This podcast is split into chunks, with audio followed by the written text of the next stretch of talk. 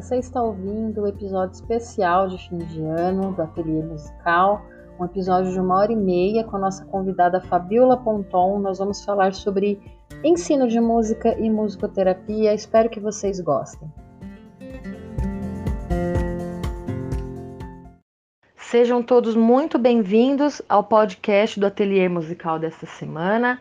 Meu nome é Isabela, sou professora de música e hoje eu tenho todas as minhas amigas aqui que fazem parte do nosso elenco. Elas já vão dar um oi para vocês e nós receberemos hoje uma convidada muito especial, que é a professora Fabiola Ponton, de Ribeirão Preto.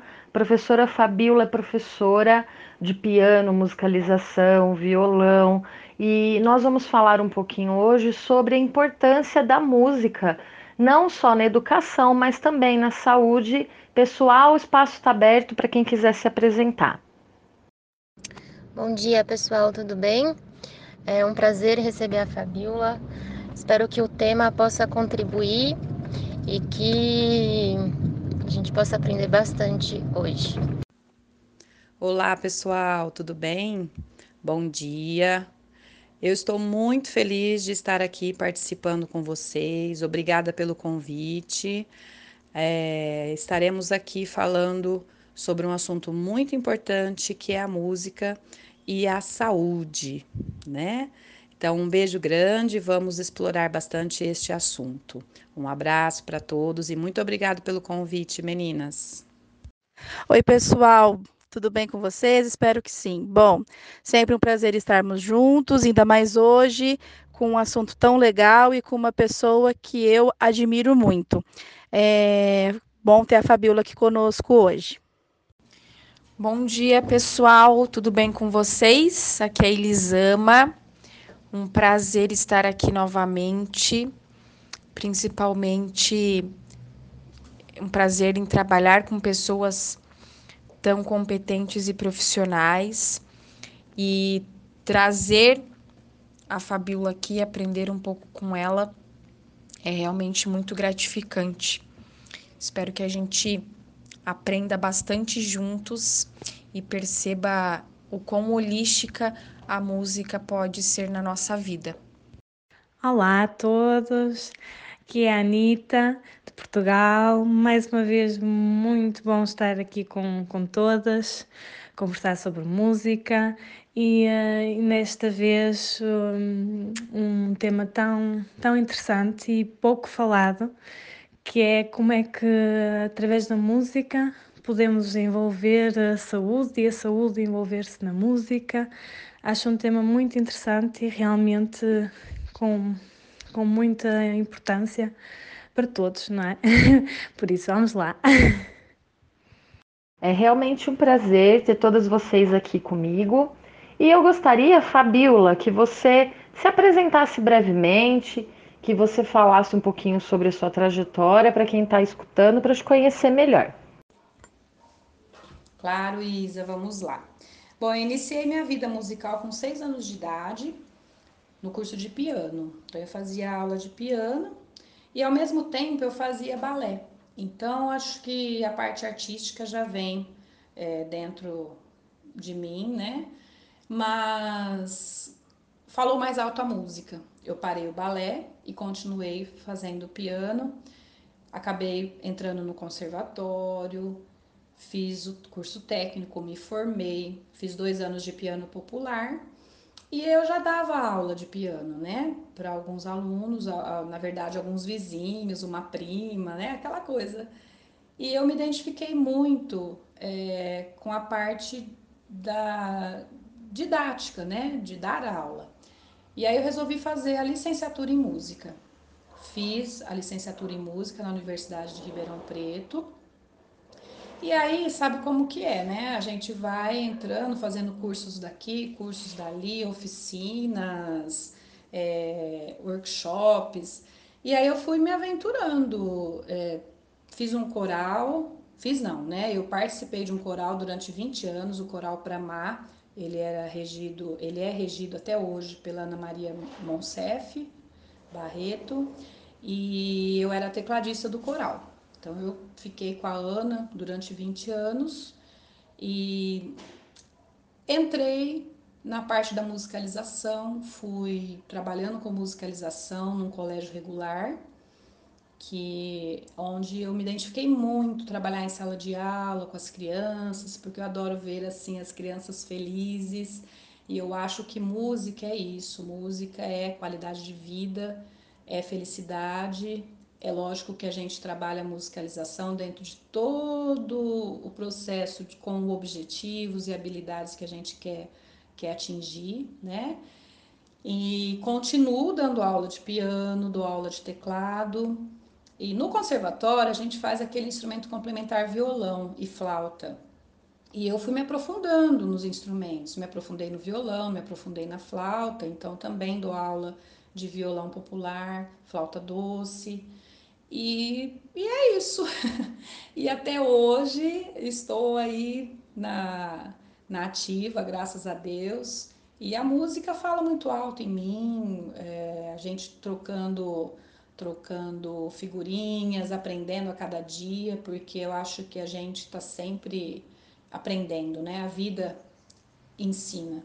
Então, os alunos ensinam a gente, a gente é uma troca, né? E eu estou muito feliz de estar aqui com vocês. Vamos aprender muito juntas aqui.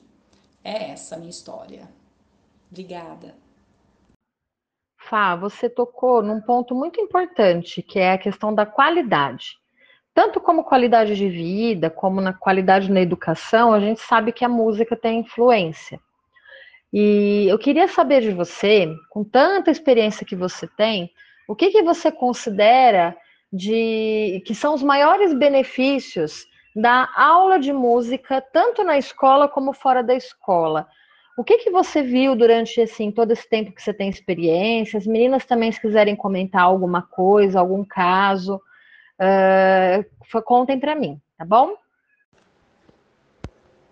Então, Isa, é, vamos então falar da qualidade da educação, né? No caso da, na, da música na educação. É, são 34 anos de profissão que eu tenho e tanto de instrumento, né, no, no, particular, de dar as aulas individuais ou aulas em grupo de instrumentos, é, são benefícios praticamente iguais. O que difere da aula de escola, na escola de ensino regular, o que, que é? São salas, classes com turmas maiores, né? Mas os benefícios que eu sinto desde que eu iniciei, a diferença entre um aluno uma criança que começa a fazer a música, vamos supor, vou falar agora do ensino regular. A criança de um ano e oito meses que inicia a musicalização na escola, no colégio, né? A, a evolução dele até chegar lá no quinto ano, porque eu trabalho do maternal, que seria um ano e oito meses, até o quinto ano, né? E a gente vê uma diferença de concentração, de sociabilização, a disciplina. A criança, ela começa a obedecer mais às regras, ela tem uma escuta ativa. O que, que é essa escuta ativa? Ela sabe o momento dela silenciar para ela ouvir o que o professor está querendo falar, não só eu como professora de música, mas os professores da sala mesmo, os professores que dão aula para eles. Então, a, desenvolve uma tranquilidade. Então, eu, é, todos esses anos né, de profissão, eu vejo a música como um remédio. Sinceramente, um remédio. E com todos os cuidados, né? Porque nós temos crianças com problemas de, de autismo, com problemas não, crianças especiais, né? Autistas, síndrome de Down, déficit de atenção. E as crianças, ah, com, com, com as crianças especiais, principalmente, se identificam muito com a música. Então, ah, eu, eu entrei nessa parte do, do, da, das crianças especiais também, porque a música eu via um resultado muito grande com elas. O autista, por exemplo, na hora que você. Eles não gostam muito de som, então você tem que ter um, um, uma linguagem diferente, é, até com a sala, né? Por conta da inclusão, a sala não pode fazer muito barulho, as crianças, então é muito legal. É, todas essas regras são respeitadas pelas crianças e eles ajudam uns aos outros. Então, isso é muito bonito. E a música traz essa alegria, a música traz esses benefícios que é por isso que eu considero como um remédio, tá? É, agora, sim, falando um pouco das aulas particulares de instrumento, né? Ah, o raciocínio rápido, a tranquilidade também. Tenho alunos que os pais colocaram porque são hiperativos e o instrumento trouxe uma, uma calma, uma. Ai, vamos falar, uma tranquilidade mesmo, né, para aquela criança. Ele uh, se identificou com o instrumento que ele, que ele escolheu, seja o piano, seja o violão, seja o teclado. A princípio, eu costumo dar uma passadinha assim por todos, quando a criança vem sem saber o que quer, né? E quer fazer algum instrumento, então eu apresento um pouco de todos os instrumentos para ele se identificar um pouquinho, até faz algumas aulas experimentando né, os instrumentos até escolher. Então é, é a relação até fora da escola, fora da aula, as famílias me relatam que melhorou relação em família, o respeito da criança em relação a, ao pai, à mãe, ao irmão, né? É, enfim, é, é, é, muito bonito de falar e muito importante você tocar nisso, sabe, Isa? Porque a qualidade do ensino ela precisa ser é, qualificada mesmo, mesmo. Porque não é apenas, ah, vou dar uma aulinha de música. Eu, quando fiz faculdade de música, eu escutei muito assim: ai, que delícia! Você faz faculdade de música? Nossa, que gostoso! Você, você ouve música o dia inteiro? Nossa, eu queria, assim, esgoelar a pessoa, né? Porque é uma faculdade tão importante quanto todas as outras. A gente estuda muito, a gente prepara muito, a gente tem os desafios no dia a dia, tem os desafios de alunos, enfim, a gente precisa se qualificar, né? Então, a música, esses benefícios todos que eu falei, tanto na parte de escola regular quanto com os alunos individuais, os alunos da escola de música, é, é muito importante porque eles levam para a vida. Então, é essa sociabilização, é, toda toda a parte de disciplina, tranquilidade, a felicidade, né? O convívio social, enfim. É, acho que tudo que eu, que eu me veio todos os anos que eu, que eu tenho de profissão é, são esses benefícios que eu tenho visto. E com esses benefícios do que eu falei, a, qualidade de vida automaticamente vem junto, né?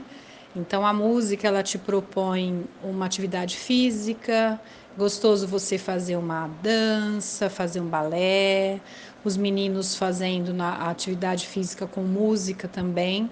No caso, às vezes, tem escolas de natação, muitas escolas de natação, que coloca música enquanto as crianças, os alunos, né, não precisa ser criança, mesmo adulto, fazem a, a aula. Academias, né? Tem a música tocando. Então, assim, a música ela, tá, ela, ela está inserida no dia a dia de todos. Então, ela é uma linguagem universal muito importante muito importante. Então, esse remédio que eu, que eu coloquei é justamente isso, é o remédio natural, né? E nessa época agora de pandemia, eu vejo que as crianças, quando mesmo os alunos de instrumento, que ainda continuam online, é, eles não veem a hora de chegar o horário da aula de música, porque é o momento que eles ah, extravasam, né? É o momento que eles colocam o sentimento deles. E eu falo que eles estão muito guerreiros nessa época de pandemia, porque não é fácil um aluno é, principalmente de instrumento, ele, ele está do outro lado, você do lado de cá, e ele está conseguindo, ele está conseguindo acompanhar o que você está falando, ele põe a mãozinha, a, a mão certa no, nas teclas, vai tocar a música, o ritmo às vezes um pouquinho errado, a gente corrige, ele já corrige também. Então, assim, eles estão sendo guerreiros. E mesmo as crianças de curso regular, em escola regular, também estão sendo guerreiras nessas aulas online, né? Então, para você ver a importância da música, dessa concentração também, né? Tudo isso é concentração. Eles estão concentrados para aquilo, né? Então, eu fico muito feliz é, da importância que tem a música realmente para o ser humano, de maneira geral. Eu vou comentar um caso aqui com vocês. É, eu tenho um aluno de piano, ele tem déficit de atenção já é um adolescente, já tem 15 anos. Ele entrou comigo fazer piano com 13. E assim, leitura de nota, ele tem um problema de audição. Um dos ouvidos ele não escuta quase nada, se não me engano é o ouvido direito. O outro ouvido ele escuta bem. Ele tem uma, uma leve. É, como que eu vou explicar para vocês, gente? Ele se irrita com um som muito agudo. Então, tudo isso, quando os pais vieram me procurar, a indicação foi da terapia. Ele faz terapia, ele faz é, escola de, de, de jogos para raciocínio rápido, né? Então, ele tem muitas outras atividades. Aí, a, a terapeuta indicou a música. E ele veio, os pais conversaram comigo, vamos tentar. Ele não queria. Mas através da, da conquista, eu e ele, ele começou a se soltar, falar mais dele comigo, é, através da música, a leitura de notas para ele é um pouco difícil, mas eu fui devagarinho, fui atingindo o que ele gosta. Ele gosta de jogos eletrônicos, ele gosta do Star Wars, ele gosta de filmes, né, do, da, da Liga da Justiça, tal. Então, o que, que ele trazia para mim? As músicas dos filmes, os temas dos filmes. Então, é lógico, eu facilitava, dava somente o teminha, e ele se encantou pelo piano. Aí foi, foi indo, foi indo. Hoje ele melhorou a parte de cognitiva, a sociabilização, ele conversa, ele conversa com a turma. Nós temos uma aula em grupo aqui na escola de música, né? Ele adora vir nessa aula de grupo porque ele encontra os amigos e conversa e dá risada. Então, essa parte de sociabilização, os pais estão muito contentes com o resultado das aulas de música. Faz três anos que ele faz. Ele, o ano passado, o ano passado não, é comecinho desse ano, porque logo veio a pandemia, né? Comecinho desse ano ele quis a música do Darth Vader, do filme do Star Wars. Eu coloquei facilitada, a gente fez. Ele tem uma facilidade de gravar, né? De decorar. Então ele presta atenção, ele foca, que era uma coisa que ele não tinha. Então os pais relataram que ele não, eles não vão deixar mais o menino sem a música. Então isso é muito bom e eu fico tão gratificada, eu, eu agradeço a Deus a cada minuto por é, me lançar esses desafios, porque a gente aprende junto, porque a gente busca junto para poder ajudar o próximo, né? E eu fico muito feliz. E o outro desafio que ele, que ele está assim, desempenhando maravilhosamente bem, são as aulas online. Gente, vocês não têm noção desse menino. Do outro lado, ele não tem piano em casa, eu emprestei um teclado meu, que ele, ele eu não usava esse teclado, eu tenho alguns teclados, ainda mais agora na pandemia, que nós não estamos tendo aula presencial. Eu emprestei o teclado. Ele está tocando tudo. Ele presta atenção no que eu falo do lado de cá e ele faz do lado de lá. Então a mãe dele, outro dia, ela até me mandou uma mensagem chorando de emoção de ver o menino. Então assim, uh, é a prova, né, que é importante. É muito importante a música na vida das pessoas. Mudou, mudou a vida dele. E eu fico assim muito feliz de poder ter dado essa oportunidade e vou continuar dando, se Deus quiser muito importante isso que a Fabiola falou sobre a qualidade no ensino e tudo mais, porque o nosso trabalho, né, ele é muitas vezes confundido como um hobby, como um lazer. Por isso que a gente sempre escuta muito esse comentário: ai, que gostoso, quer fazer uma faculdade de música, ai, que gracinha que você dá aula, deve, nossa, deve te relaxar. A gente escuta isso bastante. De fato, a música, sim, ela é, como a Elisama falou, ela pode ser muito holística, ela pode proporcionar esses benefícios que deixam a nossa vida com uma qualidade de vida mais saudável, melhor, né? Porém, tem muito trabalho envolvido. E aí, por outro lado, né, a gente vê que o, assim também que os músicos eles estão incluídos na maior lista de, por exemplo, daquele daquela síndrome burnout, né, que é uma síndrome de esgotamento, que é que a gente vem de um ritmo de trabalho muito intenso. Então isso é muito interessante.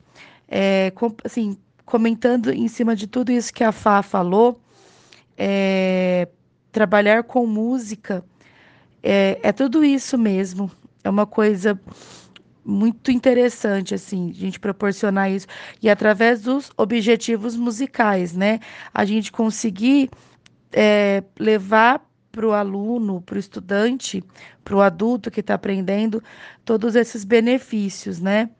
E o contrário disso, né, de a gente não colocar a qualidade, os objetivos musicais, aí ficaria uma recreação musical que ela também não é ruim, mas ela não é assim, a gente não pode confundir com a aula de música. E isso que a Fabiola falou é muito é muito importante a gente pontuar. Assim, você vê os benefícios que trouxe para o aluno dela. Todos nós temos assim relatos, né, de como que a música ela possibilitou melhorias para as pessoas, né? E muito interessante isso que a Fabiola falou, né? A nossa profissão, ela é, ela é tida como um hobby, ela é considerada, ah, qualquer um pode cantar numa sala de aula, mas não é o cantar por cantar, né? Porque se fosse só o cantar por cantar, ela não traria somente esse tanto, tantos esses benefícios, eles não seriam tão efetivos. Então, e esses benefícios eu tive uma, uma experiência de vida dentro da minha casa porque o meu pai, ele ficou 10 anos com Alzheimer. E pensando em saúde, a música eu proporcionei para ele momentos incríveis.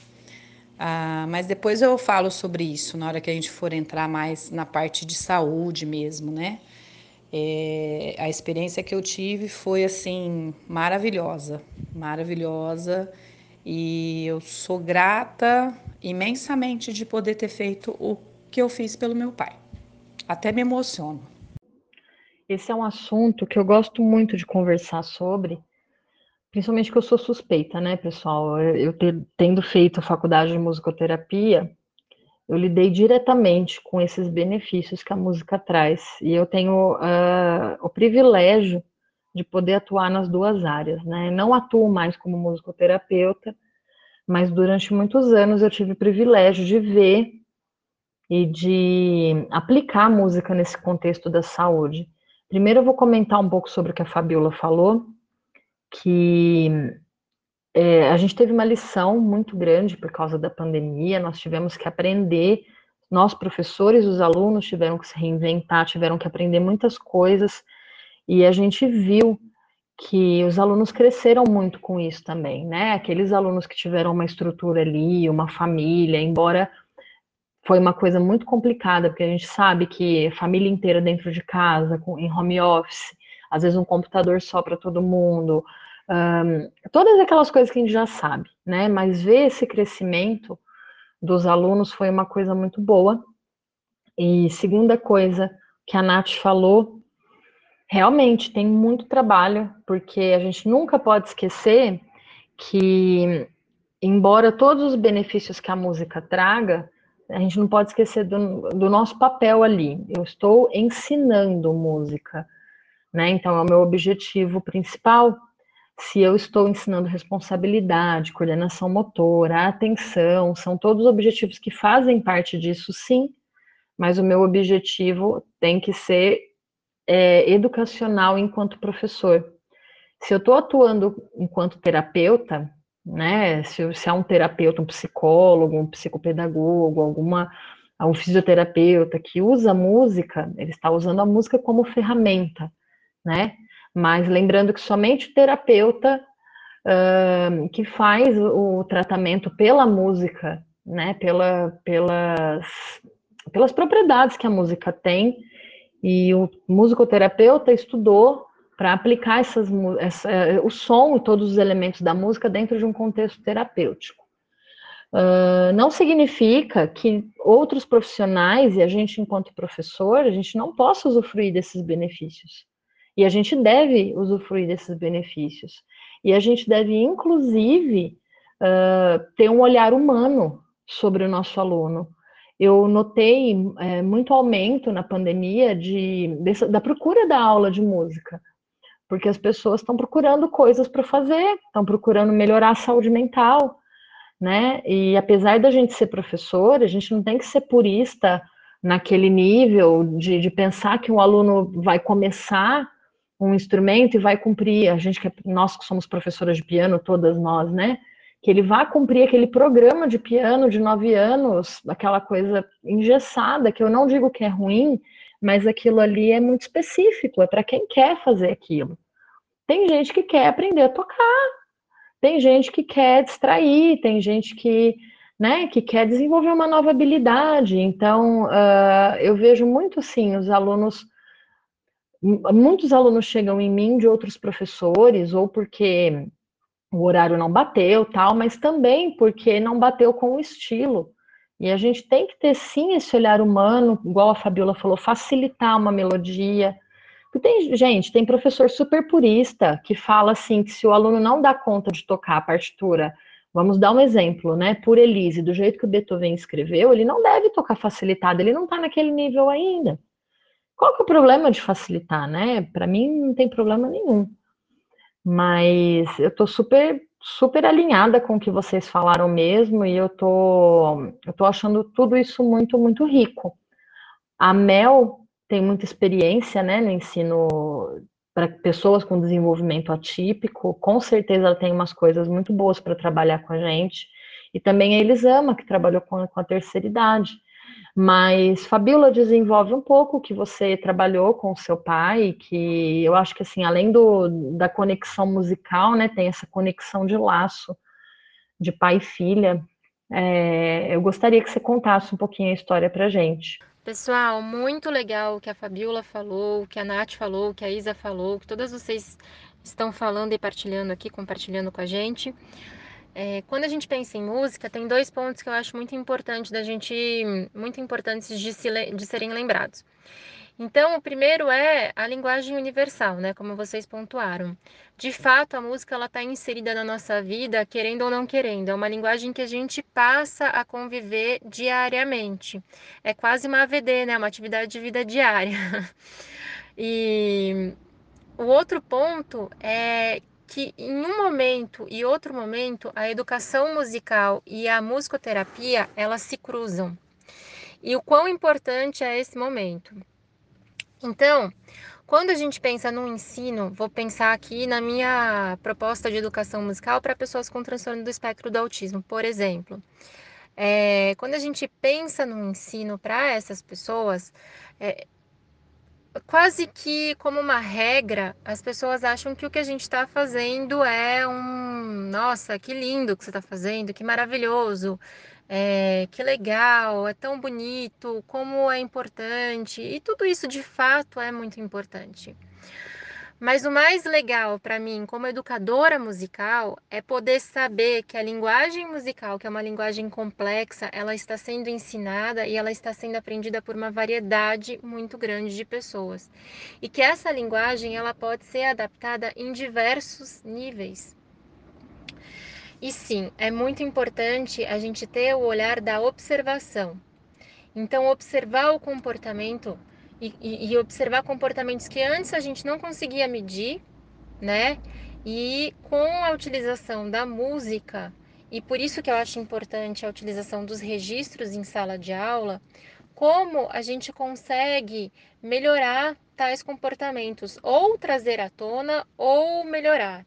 Né? E por isso também eu acho a importância da comunicação entre o musicoterapeuta e o educador musical, porque nesses momentos as duas tarefas ali elas acabam se cruzando. Então, só para complementar aqui o que eu estava falando sobre o ensino, é, quando eu vou trabalhar, eu não trabalho com a área da musicoterapia, porque não é o meu forte, eu não estudei para isso, né? Eu trabalho com a área da linguagem musical, que é aquilo que eu domino.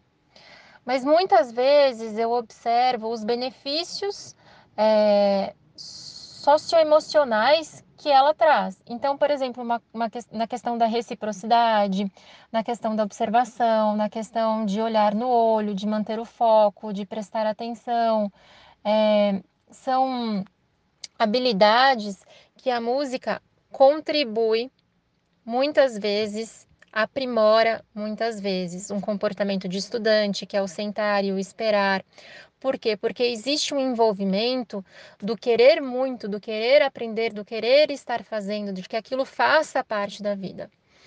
É, por outro lado, eu também acho muito importante observar e registrar o, é, o aprimoramento desse aluno como estudante de música mesmo. Onde ele começou, como a Fabiola apontou, o aluno dela, ela deu esse exemplo que é muito bonito de ver como ele começou e como o interesse dele aumentou e junto com esse interesse as outras habilidades acabaram vindo à tona, né? Então, ele tem mais interesse, mais prazer em tocar, tem mais prazer e vontade de prestar atenção para adquirir mais novos repertórios. Então, são a música ela traz essa contribuição que é de importância até mesmo numa, numa atividade familiar, até mesmo no engajamento familiar, é, de trazer outras pessoas para se aproximar de um pai, para se aproximar de um irmão, para fazer com que a rotina familiar esteja mais presente, parar para ouvir o outro tocar. É tão importante então, eu também me emociono. Emociono a Fabiola, me emociono ouvindo a Fabiola contar essa história e vem muito da minha memória tudo aquilo que eu já passei como professora. E só para exemplificar o encontro da musicoterapia com a música, vou dar um exemplo de uma aluna que eu tive. Foi uma aluna que, tava, que passou por um câncer, um tumor no cérebro, e ela tinha todas as habilidades dela preservadas e infelizmente ela foi perdendo essas habilidades. Então, motor, habilidade motor, habilidade cognitiva, é, raciocínio, muitas dessas memória. Então, foi perdendo tudo isso. E me chamou muito a atenção e eu percebi que a minha aula já não era mais tão importante, que ela precisava de um musicoterapeuta, no momento em que eu colocava uma música para ela ela sabia me dizer exatamente o ano da gravação, os compositores, é, a orquestração, ela sabia me dizer tudo que, que era referente àquela gravação. E no momento em que eu desligava o som, ela já não sabia mais me pontuar o que, que ela, ela tinha acabado de fazer. Nesse momento eu percebi então que o meu papel como educadora musical já não era mais eficiente, que a gente precisava do papel do musicoterapeuta, porque a música trazia muita alegria na vida dela, trazia memória, mas eu não saberia aprimorar isso. Então foi preciso fazer essa troca, conversar com a família e trazer um profissional de excelência para continuar acompanhando ela. Meninas, aproveitando é, a deixa da Mel eu tenho casos de alunos meus que, se eu for detalhar, vou chorar aqui, né? Porque foram realmente muito emocionantes. É, eu tive um aluno com autismo e síndrome de Down que tinha muitas convulsões, muitas convulsões. E aí ele começou a fazer aulas de música comigo, e eu sigo a mesma linha da Mel, eu não sou musicoterapeuta, né? Eu sigo a linha da educação musical com pessoas atípicas, independente de qual seja a deficiência dessa pessoa, né? Eu sigo a linha da educação musical para poder desenvolver habilidades. E esse meu aluninho tinha muitas convulsões. Ele começou a fazer aula e logo em seguida, no ano seguinte, eu fiz a minha pesquisa de TCC e utilizei as mães de, dos meus alunos atípicos para fazer entrevistas e descobrir através delas quais tinham sido os efeitos da música, né, das aulas na vida dos filhos. E um dos efeitos que essa mãe mencionou foi que o menino deixou de convulsionar após as aulas de música. Então, foi algo gradativo, né? Ele foi melhorando dia após dia e no fim da minha pesquisa ele já não tinha mais convulsões.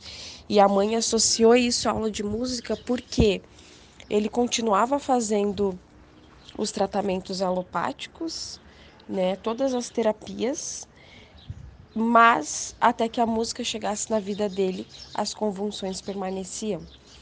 Então, isso para mim foi muito significativo, sabe? Foi algo muito muito mágico, muito poderoso. E eu penso que a música por si só já traz saúde pelo simples fato de proporcionar prazer, né?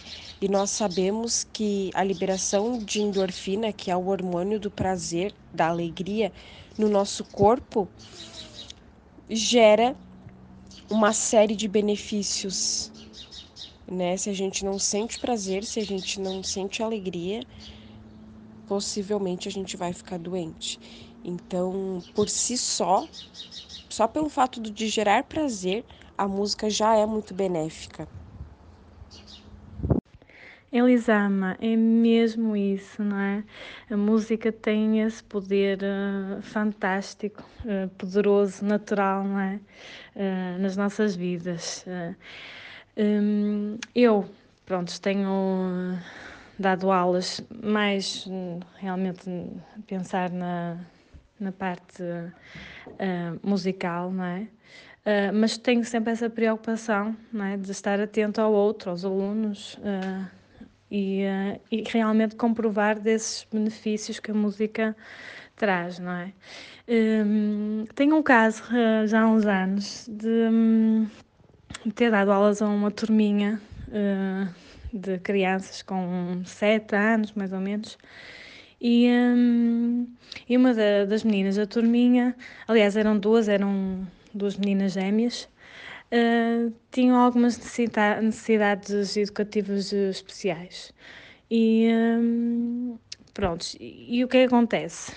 Uh, eu fui trabalhando, não é? E percebi que elas tinham algumas dificuldades uh, em assimilar uh, as coisas para, que estava a ser para aprender, não é? e um, eu fui insistindo com calma, trabalhando com elas e fui sentindo um, um progresso, não é? Uh, claro que tive que dar mais especial atenção a elas porque tinham mais dificuldades do que as outras crianças, não é? Mas lá fui conseguindo fazer um trabalho uh, muito interessante com, com elas. O que é certo é que no final do, do ano letivo a mãe uh, veio quase de lágrima no, no olho falar que estava muito emocionada de ter ouvido as filhas dela no concerto final uh, a tocar, uh, porque também uh, com a turminha trabalhámos a flauta doce, e porque ela disse que até ali que os outros professores de música com quem ela tinha trabalhado, com, com as crianças tinham trabalhado, que não tinha tido essa sensibilidade, não tinha, ou seja, viram que as, as meninas tinham dificuldades e, e não, não se debruçavam mais sobre elas, não, é? Eh, e então até não as punha a tocar. Uh, trabalhava com as outras crianças e fazia uma coisa assim é? mais simples só para elas acompanharem. E que eu consegui uh, que elas realmente tocassem e ficassem integradas no grupo e isso mexeu muito com a mãe, que ficou muito contente, e com as meninas que estavam muito contentes e agora andavam sempre a tocar uh, em casa. Portanto, pronto, acho que o que é que eu quero dizer com isto? É que nós, professores de música, também temos que estar uh, sensibilizados e preocupados com, com esta situação, não é? Porque, pelo menos aqui em Portugal, eu sinto que há professores que só estão a pensar em ensinar o, o, o dó, ré, mi, a semínima, a colcheia e, não é? E é muito mais do que isso. Por isso, acho que sim. É, é importante nós também estarmos, uh, não é? Porque a música tem esse poder, como acabamos todas de, de falar. Não é? Depois também tem um, um, dentro deste tema um caso de um, de um menino uh, de 6 anos que era, era muito, muito, muito hiperativo, muito elétrico. E a mãe colocou-a nas aulas de piano, que na altura uh, estava a dar aulas de iniciação a piano. A mãe colocou uh, então nas aulas de piano para ver se o ajudava a manter mais concentração, a estar mais calmo, uh, não é? Uh, e ao fim de, de, algumas aulas, de algum tempo, a mãe veio falar comigo e disse que notou imensas uh, diferenças nele. não é? No, mais concentrado, mais atento, mais pausado. Claro que não foi assim do, do 8 para 80, né? mas que realmente que, com as aulas de piano notou uma melhoria nesse aspecto. Portanto, a música é maravilhosa, não é? pois é, né, gente? A gente está aqui conversando, estou ouvindo esses relatos da Fabiola, da Eli, da Mel, da Anitta. Todas nós temos, né, assim, histórias tocantes para a respeito das experiências com a música, né? A música assim como um elixir, como um bálsamo. É, muitas vezes assim, eu particularmente, né, por exemplo, eu às vezes eu não estou bem, aí eu coloco alguma música que eu já toquei ou que eu já que eu gosto de escutar, e aos poucos eu vou melhorando, vai trabalhando um pouco os meus sentimentos interiores e tudo mais, vai acalmando os monstrinhos, né? Vamos dizer assim. E isso é muito poderoso. É, a gente trabalha com uma coisa, né? A, com a, a música, no caso, que ela proporciona muita, muita, muita, muita possibilidade, né? A gente tá, através da música, a gente consegue atingir muitos objetivos e as pessoas precisavam, assim, a gente, eu queria que entendessem, sabe, o poder que isso tem e fazer isso da forma correta, né? No episódio anterior eu comentei com vocês, né, de um aluno meu que era em estado estava em estado terminal de um câncer, ele queria tocar por Elise, porém ele se recusava um pouco a partituras facilitadas.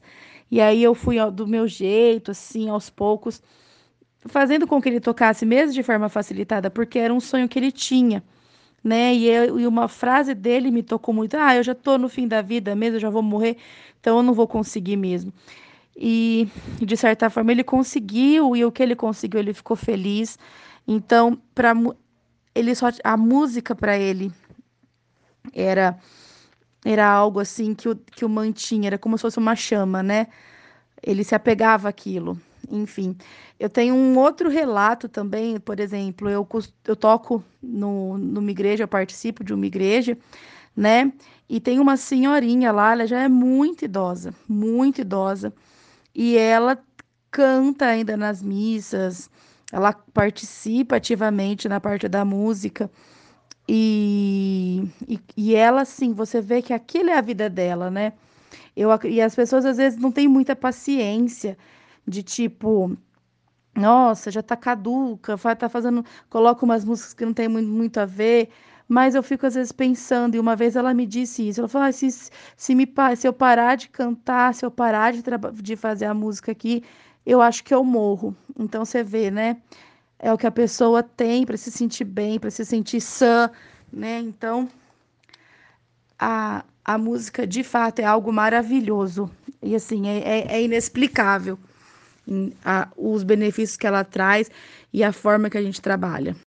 E só para finalizar aqui o raciocínio, né?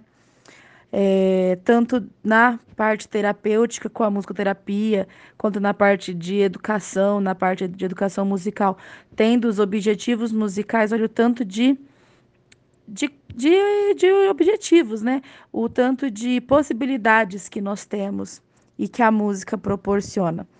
É, Assim, também um outro relato que eu tenho, que eu me lembro muito, eu tive o prazer de ser aluno da Fabiola, algum tempo atrás, quando eu fazia conservatório.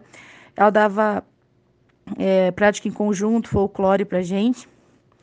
E a gente estava se preparando para alguma apresentação e ela preparou tal o, o repertório que nós íamos apresentar e tinha um improviso para fazer. E ela falou: "Vamos, vocês criam um improviso". E a gente resolveu fazer e era para trabalhar assim com com latas, né? Aquelas la latas e tudo mais. E tinha muita gente assim que não estava conseguindo fazer, com muita dificuldade, e estava ficando meio estressante e tudo mais. Ela parou assim na hora, numa calma, numa tranquilidade, assim, falou: "Pessoal, é o seguinte, tá difícil. O que, que vocês querem fazer para facilitar?" Não quero que ninguém fique sofrendo aqui, não. A gente tem que fazer as coisas felizes, tem que estar tá todo mundo contente, tá tocando. Se for para sofrer, vamos parar por aqui. E aí ela com a maior calma, os alunos assim começaram a desabafar, mostrar as dificuldades, ela foi atendendo todos eles e foi uma coisa assim tão tão bonita, a apresentação foi um negócio maravilhoso de bonito, sabe? E não sei se a Fá lembra disso, mas é, tá vendo? Ela com, com a própria música mesmo, nos, nos, nos trabalhou assim, autoconfiança, autoestima, a paciência, a tranquilidade, o saber, né? Então, a música é de fato assim uma algo muito benéfico. Enfim, é, o pote de ouro no fim do arco-íris, vamos dizer assim, né? O, um oásis no deserto, né? Vamos fazendo muitas alusões. É muito, é muito gratificante mesmo. Olha, meninas, esse bate-papo tá muito, muito, muito proveitoso, porque a gente está sentindo que em cada uma, no seu local de trabalho, é, nas suas aulas, a gente tem essa sensibilidade, né? De poder perceber o que, que o aluno necessita.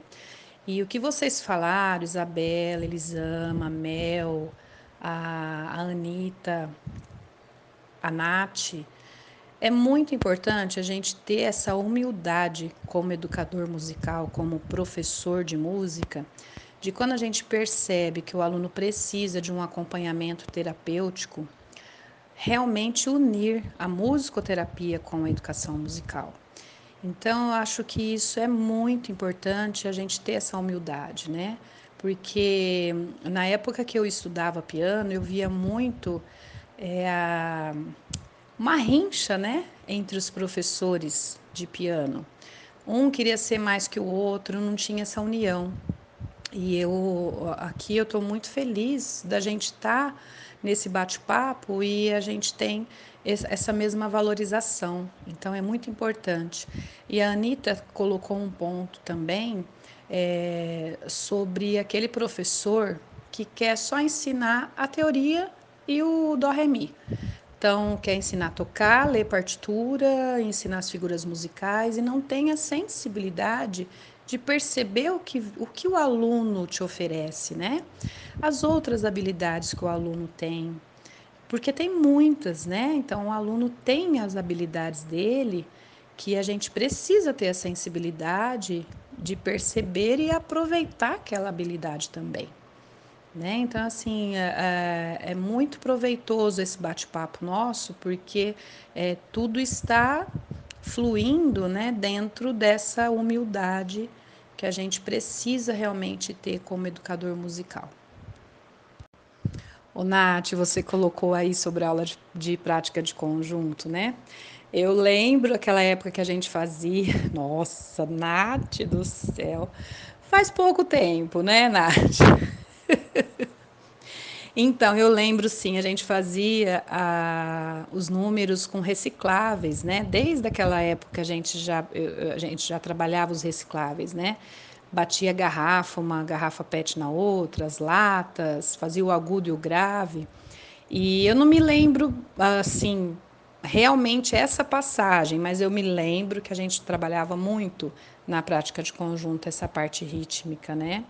Nossa, fiquei feliz que você lembrou. Que bom que eu deixei uma sementinha aí plantada, né, Nath? É muito bom, muito bom. Meninas, eu tô adorando participar aqui.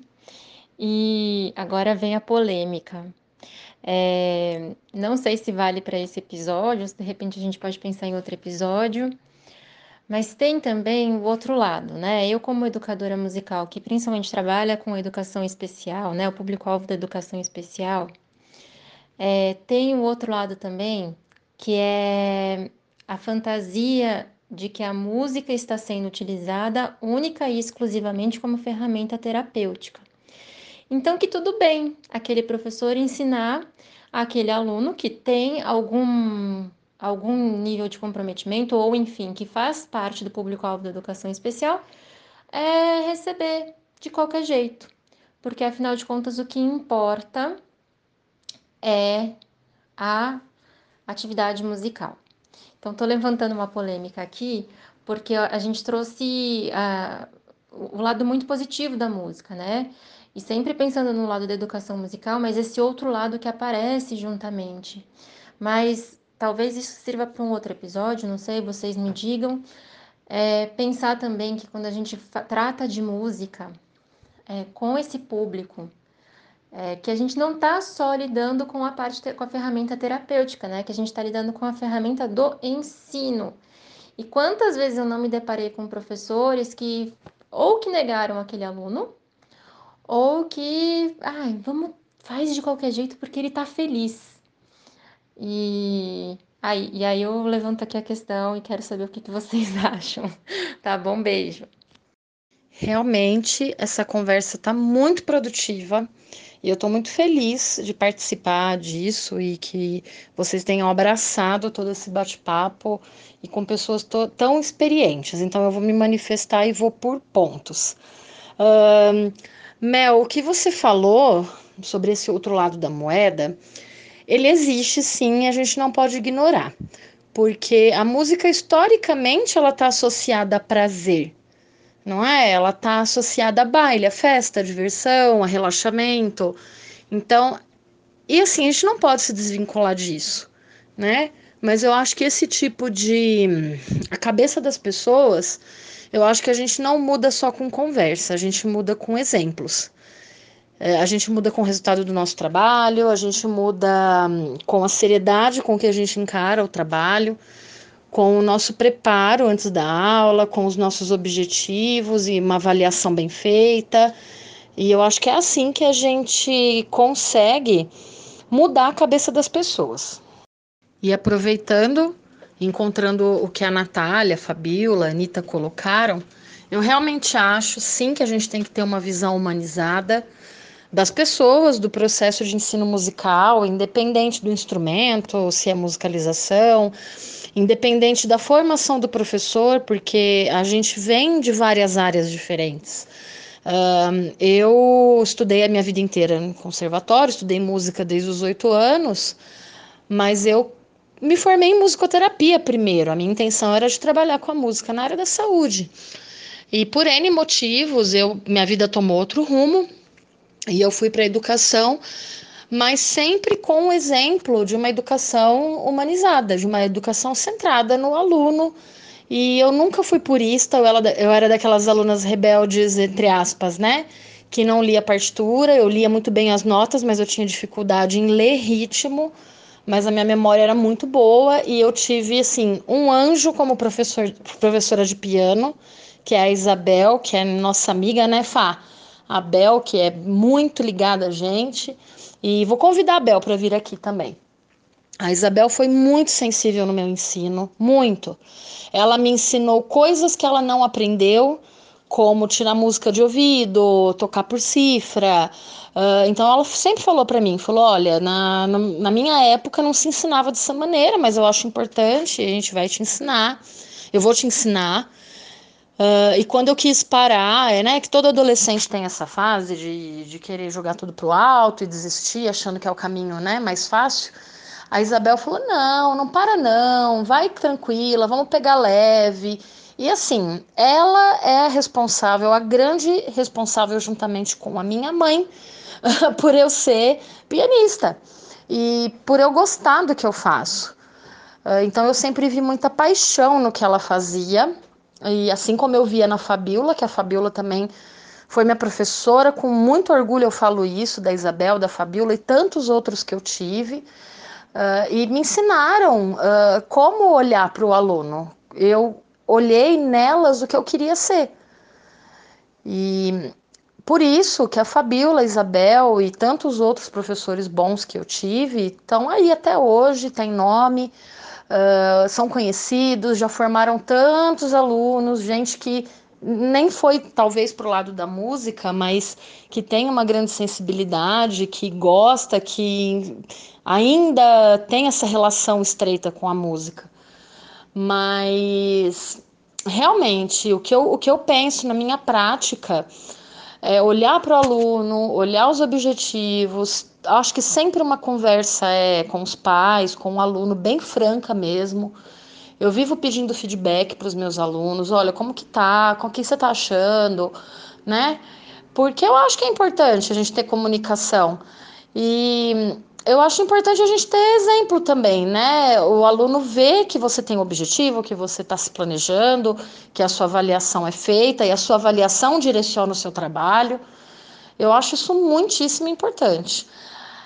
E assim, aquele, esse problema a gente sempre vai ter. O que eu me refiro a problema é essa, justamente essa questão das pessoas associarem o ensino de música somente com lazer, com passatempo, associarem a música somente com diversão. Isso acontece desde sempre e sempre vai acontecer. Sempre. Só que uma coisa que eu aprendi justamente com a Viviane, que já veio aqui conversar com a gente. Vivi, um beijo se estiver ouvindo. Uh, o óbvio precisa ser dito. Não é porque é óbvio para a gente que é óbvio para o outro. A gente tem que considerar que existem várias criações, várias experiências, várias, vários tipos de mundo, vários olhares, várias heranças, várias crenças limitantes ou não. E a gente tem que sair assim da nossa bolinha e pensar por que, que essa pessoa pensa desse jeito. Porque eu conheço pessoas a quem a música tem grau zero de importância. As pessoas literalmente usam como lazer, é, vão num show, gostam de um cantor quando estão assim, de uma música quando estão dirigindo e acabou, gente. E tudo bem né? Assim como nem todo mundo gosta de literatura ou dá aquela importância extrema, assim como nem todo mundo gosta de pintura, escultura e tudo bem, não é? Mas desde quando a pessoa se propõe a aprender ou colocar um filho, um, um parente, um neto para aprender música, eu acho que a gente tem sim que mudar a, a percepção dessas pessoas se ela não for aberta, se ela for é, restrita dessa maneira que a Mel colocou, nós temos que mudar sim através de exemplo, através de conversa, através de resultado no trabalho. E por isso, né, sempre a atualização que a gente está ali, firme e forte. Então, eu vou contar um pouquinho da minha experiência em relação ao meu pai, é, da música, né, em relação à doença do meu pai. O meu pai ficou com Alzheimer é, 10 anos. Nós descobrimos a doença do meu pai, ele tinha 69 anos. Então a gente pegou a, a doença assim bem no início. Já entrou com medicação, com as medicações é, necessárias para bloquear um pouco o processo da, da do, do, desenvolvimento da doença, né? E aí, uh, o meu pai sempre gostou muito de música. Eu acho que eu puxei, acho não, tenho certeza, que o meu, meu sangue musical vem dele. Meu pai sempre gostou de cantar, ele ele me colocava sentada no piano. Eu não esqueço quando eu ganhei o piano, né? Eu sentei, nós ficamos a tarde inteira. Eu peguei aquele livro 120 músicas favoritas para o piano. e eu fiquei tocando as músicas todas, porque eu ganhei meu piano tarde, né? Era muito difícil ter o piano, né? Então, hoje já é muito mais fácil. Então, quando a gente descobriu a doença, por ele já ter essa facilidade rítmica, meu pai sempre gostou de dançar, sempre cantou muito afinado, ele até fez um pouco de aula de violão comigo, porque eu também ah, leciono violão popular. É, então, ah, eu comecei a falar: bom, então eu vou colocar meu pai como uma experiência profissional minha em relação à doença. Aí eu fui pesquisar, né? Pesquisei bastante é, sobre a doença e o cérebro, né? Então, como a música ativa o centro de prazer do cérebro, libera a dopamina, é, causa aquela sensação de bem-estar. E, e, então, quando ele estava nervoso, porque para vocês entenderem melhor, com certeza muitos de vocês já devem ter ouvido falar ou tiveram a experiência também. É, o Alzheimer, a pessoa, no início, ele reconhece a gente, tudo, tudo normal. O processo é muito longo da doença até a, a pessoa ficar sem reconhecer quem, quem as, os familiares são. Então, no início, eu comecei a trabalhar com ele no piano, colocava ele no piano, falava, vamos, vamos tocar o som grave. Ele ia direitinho no grave, no médio, no agudo. Aí ele falava para mim, toca fascinação, eu tocava fascinação. Ele cantarolava a melodia, cantava a melodia junto, tudo. Aí, conforme foram passando os anos, eu fui observando que ele não conseguia mais cantar a melodia. Cantar assim as palavras, mas ele ele ah, balbuciava a melodia como uma criança. Aí ele dava uma parada e depois continuava. Então isso veio a, a, a, ao meu lado de curiosidade, né? E também, lógico, é o meu pai, é o que a Isabela está falando, tem o laço familiar também. Então me doía muito ver ah, como ele não conseguia mais cantar a música, que era uma música linda que ele sempre gostou. Mas ele conseguia ainda ter equilíbrio para dançar com a minha mãe. Então eu tocava o Fascinação, a música Fascinação no piano, e ele dançava na sala com a minha mãe. Nesse período ele já estava deixando de nos reconhecer. Ele não reconhecia a minha mãe, de olhar para minha mãe, ele não sabia que era minha mãe. Então ele falava assim: cadê minha mulher? Aí a minha mãe tinha que, por exemplo, sair da cozinha e ir lá pro quarto, sair do quarto e falar: Oi, tudo bem? Aí ele vinha: Oi, não. Aí ele reconhecia minha mãe como, minha, como esposa dele. Então, assim, é, é muito louco, né? A, a, essa doença. Hoje, hoje eu falo que é muito louco, mas é muito difícil para nós familiares aceitar uma pessoa que era assim super responsável com seus com seus afazeres, né? E chegar num ponto desse. Mas o que, que a música ajudou? Tinha muitos momentos que ele ficava nervoso, muito nervoso. Queria sair, queria sair, queria sair. Então eu conversava com calma com ele, começava a cantar. Aí eu sentava no piano, punha uma, uma cadeira do lado, ele sentava do meu lado, eu começava a tocar, eu falava, brincava com ele, falava, vamos fazer um som de chuva, um som de chuva bem forte. Aí ele ia no som grave. Agora o som de chuva mais fininho, aí ele ia no agudo. Vamos contar uma história, aí a gente fazia aquela história é, sonorizada, né? Então a gente colocava o som na história, aí ele começava a se acalmar. Então, é, pesquisando tudo isso, eu pude é, constatar que a parte do cérebro onde a música é, está a música, ela não é destruída pelo Alzheimer. E foi onde a gente foi o nosso o nosso pote de ouro que a, igual a Natália fala, o pote de ouro do arco-íris, lá lá no, no, no arco-íris. Porque toda vez que tinha alguma situação que, que ele ficava nervoso, que ele é, se descontrolava, a música acalmava. E aí ele ia para outro momento, ele voltava lá atrás. Então, uma música que ele também adorava era Matriz ou Filial. Quem sou eu para ter direitos exclusivos sobre ela? Eu tocava, ele cantarolava, ele dançava, pegava minha irmã, minha mãe, ou mesmo eu. A gente dançava e cantava, eu cantando e ele cantarolando junto à melodia. Então isso me fez assim, é, me deixou muito feliz de eu poder estar ajudando ele a não a ter a qualidade de vida que a gente falou, né? Ter uma qualidade de vida, embora uma doença muito triste para todos, né? Para todos os familiares, para o paciente.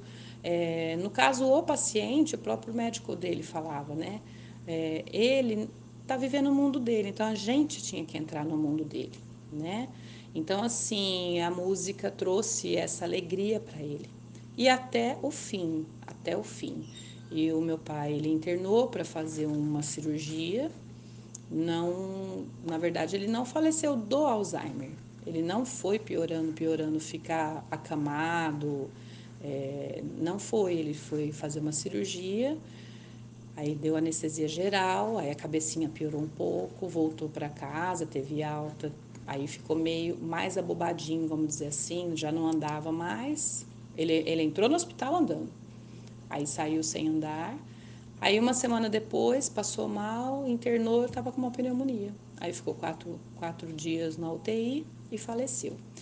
É lógico que os órgãos do corpo não respondiam ao tratamento dentro da UTI por conta do cérebro, né? Então, assim, mas ah, eu fiquei muito feliz de poder ter tido essa oportunidade com a música de ajudar o meu pai a ter uma qualidade de vida. Então, a Elisama, que trabalha com, com a terceira idade, né? Que acho que a Isabela falou, ela deve ter também alguma história para contar em relação a isso então, assim, é, essa experiência com o meu pai, para mim, foi única e a minha irmã também. Ela hoje, ela hoje não, já faz um bom tempo que ela é psicóloga, mas ela também se formou em música, fez música comigo, fez piano comigo, se formou no conservatório, no mesmo conservatório que a Isabela e a Natália, no Conservatório Vila Lobos. E a Fabiana tem também um pouco de noção de música. Então, como eu não moro mais lá, né? Quando ele tinha essas crises, a Fabiana também ela ajudava através da música. Então a música foi realmente um, um bálsamo aí para a vida e a qualidade de vida do meu pai.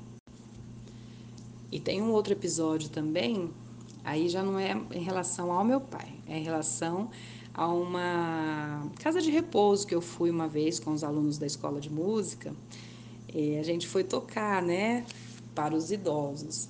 E tinha um idosinho nervoso, sabe? Aí a moça, a, a enfermeira da clínica falou assim: olha, aquele ali, vocês não reparem, porque às vezes ele pode gritar, ele pode reclamar, porque ele é muito rabugento. E ele, ele estava deitado num sofá, é, com o rosto virado para o encosto do sofá, ele não queria nem ver a gente. Aí nós começamos a tocar, né? A gente fez um repertório bem assim popular, com músicas da, da época deles, né? Até músicas marchinhas de carnaval, tudo, o Fascinação, nós levamos, levamos aquela Asa Branca, enfim, tinha uma, uma seleção bem legal de, de, de músicas da época deles. Aí a primeira música, eles não olhar, ele todo mundo aplaudia e ele só balançava o pé olhando o encosto do sofá. Na segunda música, ele já virou deitado, continuou deitado, mas aí ele já olhou para as crianças tocando, os alunos tocando tal. Na terceira, quarta música, ele já estava sentado no sofá. Na quinta música, ele já estava batendo palma, batendo pezinho, acompanhando o ritmo da música e cantarolando, gente. Então, assim, foi um processo lindo de se ver como que a música mudou aquele rabugento que a enfermeira falou, né? Então, assim, é a qualidade de vida mesmo, é muito importante, muito importante. Às vezes eu falo que a gente lida com a saúde da alma, né? Então, a música, essa importância da música, ela além de terapêutica, como nós já falamos, né? Ela deveria ser incluído como na como área da saúde mesmo, né? A musicoterapia é, lógico, mas é, é muito muito nítida a sensação de prazer que, que, que em poucos momentos a música traz, né? E também tem o lado que a Isabela falou. Tem pessoas que gostam de ouvir música simplesmente por ouvir música, né? Olha, eu tô ouvindo a Fabiola falar aqui do pai dela, sim, tô me segurando porque de fato é muito bonito mesmo. Tudo isso, né? Você vê, ela proporcionou para o pai dela um vínculo, cada vez um estreitamento maior do vínculo, né? Entre ela e o pai dela. E isso com certeza também ajudou a, a própria casa da, da né, Fabiola, a, a cuidar também da, da situação. É, porque não, não deve ser fácil. É como realmente, como o médico disse, é, acho que é mais difícil o entorno conviver com isso, né? E você vê a pessoa é, tá bem das, da, do, do seu motor, né? Da, da sua parte física, mas o mental e definhando assim é muito é muito doloroso. É, eu tive uma tia com Alzheimer e ela passou por situações semelhantes e tudo mais, né? E, é, e os relatos são os mesmos, mas a Fabiola encontrou através da música um elo para deixar, né? Para fortalecer mais a relação entre ela e a família com o pai dela e trazer mais qualidade de vida, né, um, pro, pro pai dela nesse período. E isso me lembra também uma coisa que o meu, o meu pai, ele sofreu uma insuficiência renal crônica por conta de, um, de uma diabetes, né? É, e meu pai é falecido já há 10 anos. Também acredito que o meu gosto musical veio muito dele, muita coisa que eu gosto. Eu lembro do meu pai ouvindo, então acredito que eu também herdei isso dele. E e meu pai, quando ele começou a fazer o tratamento de hemodiálise, ele, ele, era, ele ia três vezes por semana numa clínica fazer o tratamento, né? A fazer a hemodiálise, no caso. E às vezes, quando tinha alguma data comemorativa, por exemplo, dia do idoso, ou dia dos pais, dia das mães, dia dos namorados, Páscoa, festa junina, essas datas mais importantes, Natal, né, perto do Natal, assim, é, ele comentava, às vezes eu ia buscar ele, ou ele chegava quando ele ia dirigindo e tudo mais, voltava. Ele, ah, hoje teve música lá na clínica. Ah, hoje foi um casal dançar. Ah, hoje teve um. Na simplicidade dele, hoje teve um sanfoneiro tocando. E assim, dava para perceber, o meu pai ele voltava bem debilitado das hemodiálises, né? Porque eu acredito que é, deve ser muito desgastante. E o meu pai às vezes chegava até com as veias assim do braço, onde tinha a fístula que passava a que ligava, né, para ele poder fazer a hemodiálise, né? É, às vezes estourava as veias, chegava com a blusa suja de sangue. O meu pai, ele era uma pessoa bem assim, um pouco vaidosa, que eu também creio que eu puxei isso dele. E é, ele não gostava muito, ele voltava chateado, ficava um pouco mais cabisbaixo, mas porém quando tinha essas manifestações artísticas assim na clínica, eu percebi que ele voltava um pouco mais animado, mais revigorado, né? E você vê como é importante. E aí ele falava: "Ah, tocou aquela música que eu gosto. E hoje só tocou música que eu não gosto. Por exemplo, meu pai odiava sertanejo, né? Então ele não gostava. E hoje só tocou aquelas modas que eu não gosto. Ah, hoje tocou umas, umas coisas bonitas, tal, enfim, né? E então você vê que esses momentos deixavam a situação menos sofrível, né? Então, é, só reforçando aí o que a gente está falando da questão da música, né? De, como ela é poderosa, vamos dizer assim.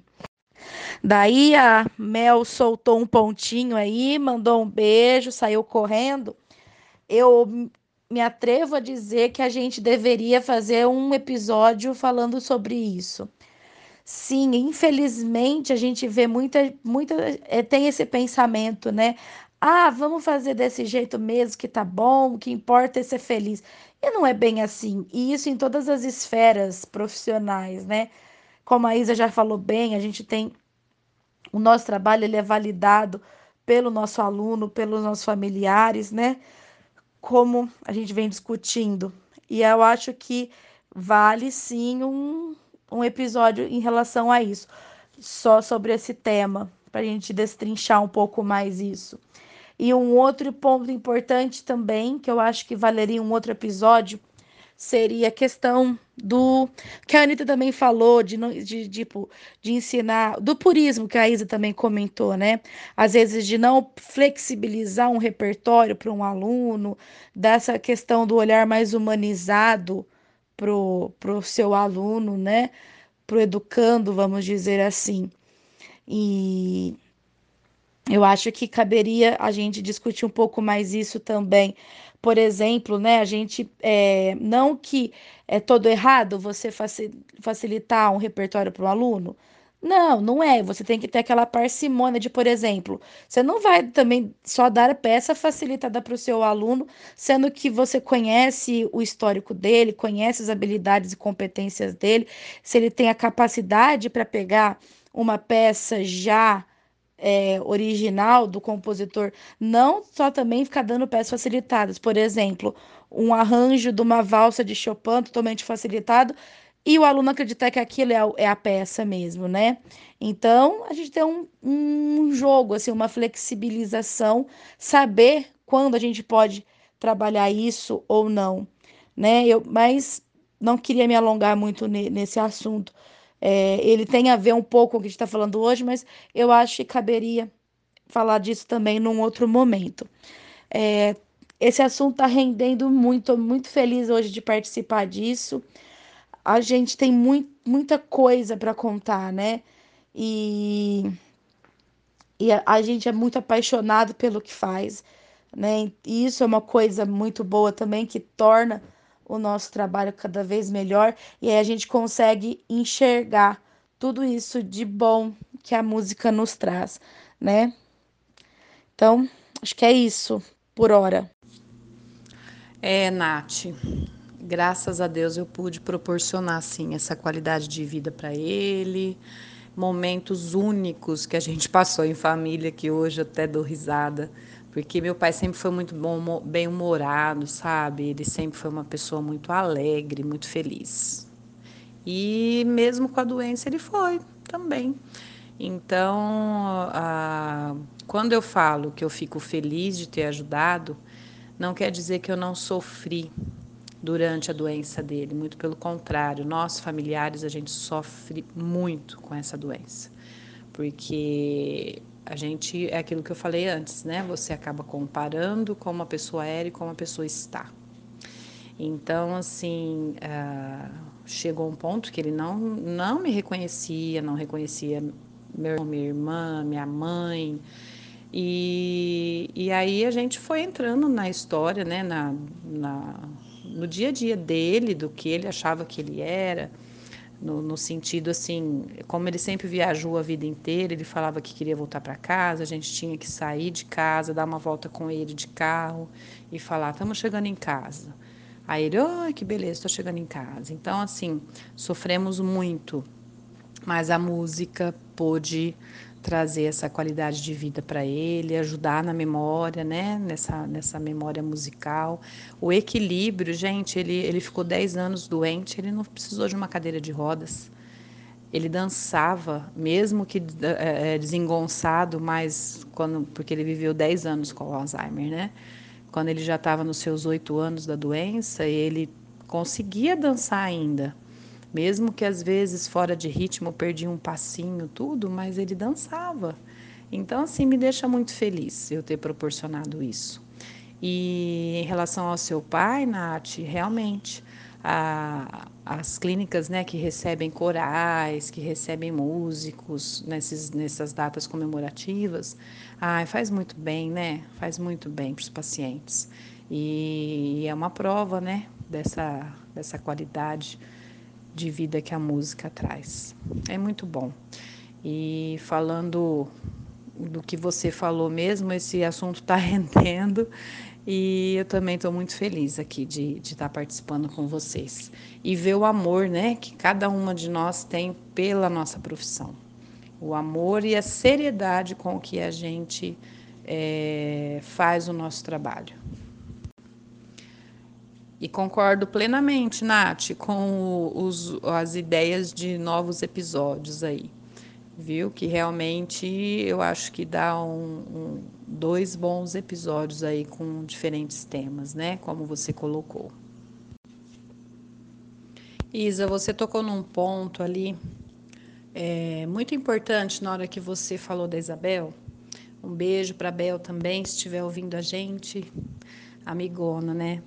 É, e eu fico assim muito orgulhosa de você falar, da Natália falar, sobre os professores que vocês tiveram. E eu fico muito orgulhosa de ter sido professora de vocês e sei as profissionais que vocês se tornaram.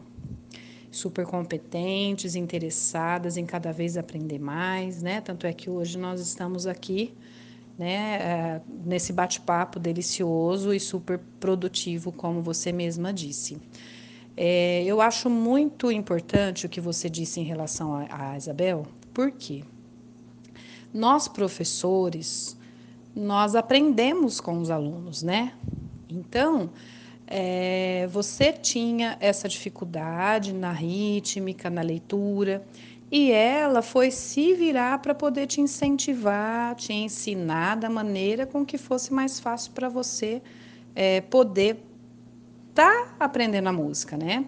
Então, esses desafios que a gente enfrenta no dia a dia, são muito, muito, muito importantes para a nossa profissão, porque é cada dia um aprendizado, né? Então foi muito importante essa colocação que você fez aí da, da, da Bel, porque foi produtivo para ela, ela cresceu na, na sua pesquisa para poder estar tá te ensinando da maneira que você não desanimasse, ela sempre te incentivando. E quantas apresentações a gente tocou junto, né, Isa, nós, a, Natália, a Isabel, Maria Laura.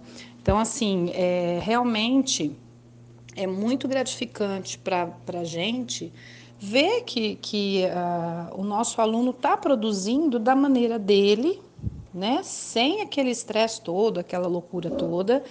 E esse objetivo, essa habilidade com que você colocou também, é, é um, a prova de que nós estamos no caminho certo.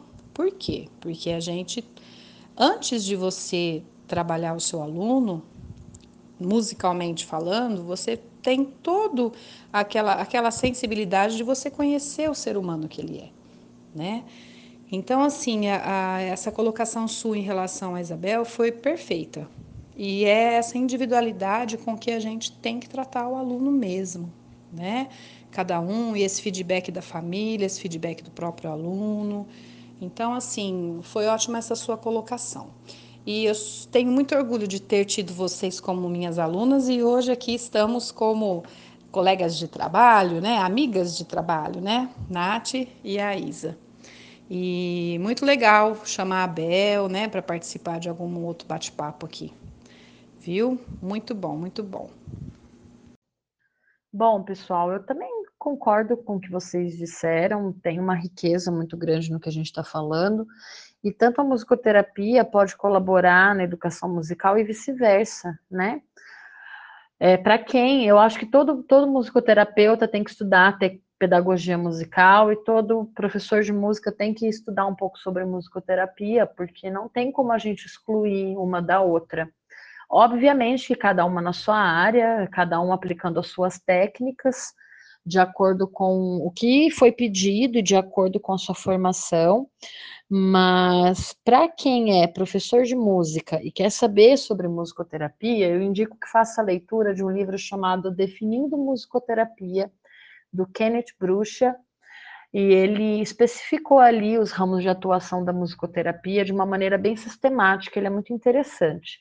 E para os musicoterapeutas que querem aprender mais sobre as pedagogias musicais, eu indico que leiam um livro chamado de Tramas e Fios, que é da Marisa Fonterrada, falando sobre os pedagogos musicais ali, de, e as gerações diferentes de pedagogos, acho que é muito interessante.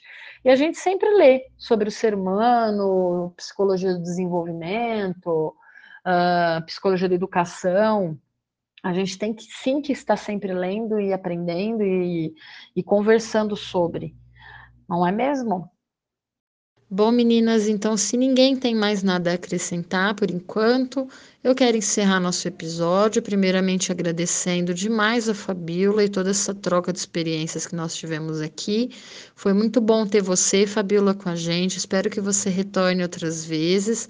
E quero agradecer também a, a Nath, a Mel, a Anitta, a Elisama por toda, todo o companheirismo aí, todo a, abraçarem minhas loucuras aí no, no podcast.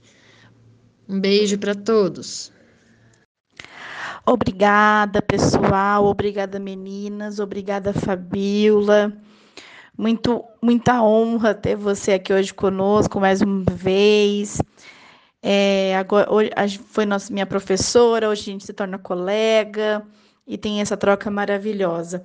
Pessoal que está assistindo, fiquem com Deus, boas práticas e a música nos une. Até mais. Oi, Isa, eu que agradeço a oportunidade de estar aqui com vocês, viu? Foi um prazer imenso. Realmente, como a Natália disse, a música nos une. E fui sim professora da Isa e da Nath Hoje somos amigas de trabalho, trocamos nossos materiais, conversamos muito, crescemos juntas, né? E eu quero agradecer imensamente e foi um prazer estar aqui, conhecer, mesmo que distante, a Elisama, Mel, Anitta. Muito prazer de estar com vocês aqui nesse episódio, tá? Um grande abraço, fiquem com Deus.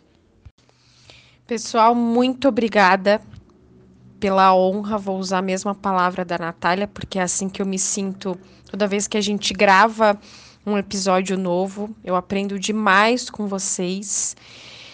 E para mim é muito gratificante essa oportunidade. Isa, que bom que você tem ideias malucas que a gente pode compartilhar de pertinho.